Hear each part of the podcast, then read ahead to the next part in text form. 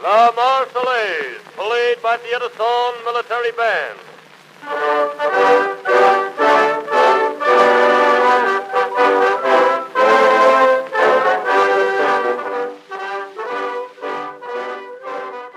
Nous y sommes, le mois de la francophonie. Pour célébrer le mois de la francophonie, permettez-moi de commencer en vous citant un poète et musicien basque, Josian Arze.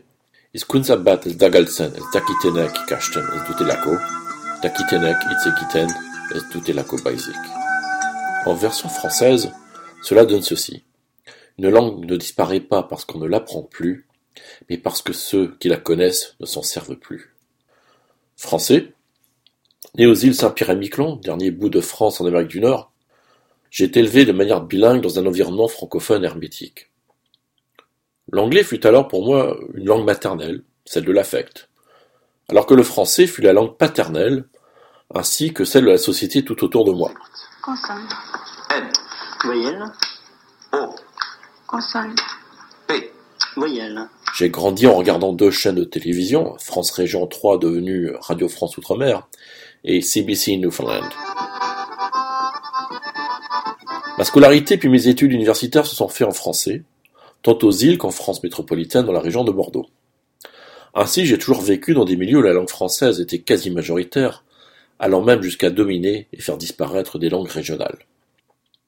Pratiquant deux registres de français, un français insulaire au débit rapide, teinté des accents de Normandie, Ouais, les chevaliers modernes, on a payé du poisson à l'époque. Hein. On rentrait chargé, euh, on met un au bout de six jours, on rentrait chargé. et un français hexagonal relevé scolaire en sus de mon bilinguisme anglo-français, j'ai vite compris qu'une langue n'était jamais homogène, qu'elle pouvait se décliner sous tout un tas de formes et de registres.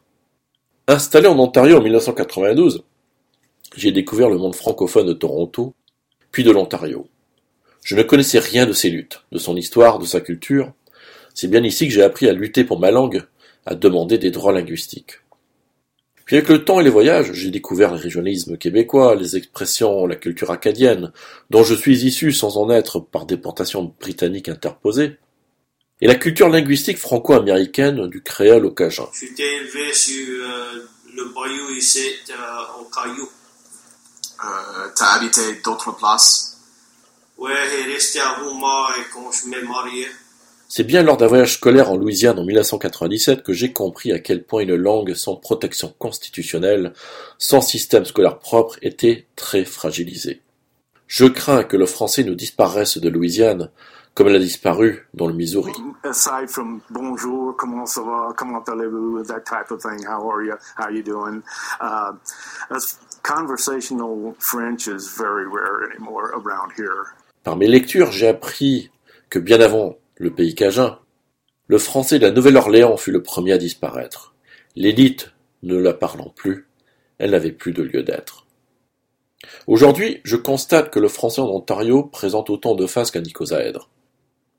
Nous devons donc préserver et chérir la langue française parlée à Toronto, Ottawa, Sudbury, Windsor, Kapuskasing, sous toutes ses formes. Qu'elle soit teintée de l'accent de Marseille, de Kinshasa, de Montréal ou Timmins, ce qui nous unit, c'est la langue. Soyons fiers de notre langue et surtout, respectons sa diversité de registres, d'accents et d'expressions. Je vous souhaite le plus beau mois de la francophonie. Ici Marc Cormier, conseiller consulaire des Français de l'Ontario et du Manitoba, depuis Toronto en direct pour le Pot-Pourri Show, CIUT 89,5 FM, Toronto. la Bretagne natale, s'éloigner dans les cris, des goélands dans les voiles, des coiffes sur la grève, dans un ultime élan, emportés dans leurs rêves.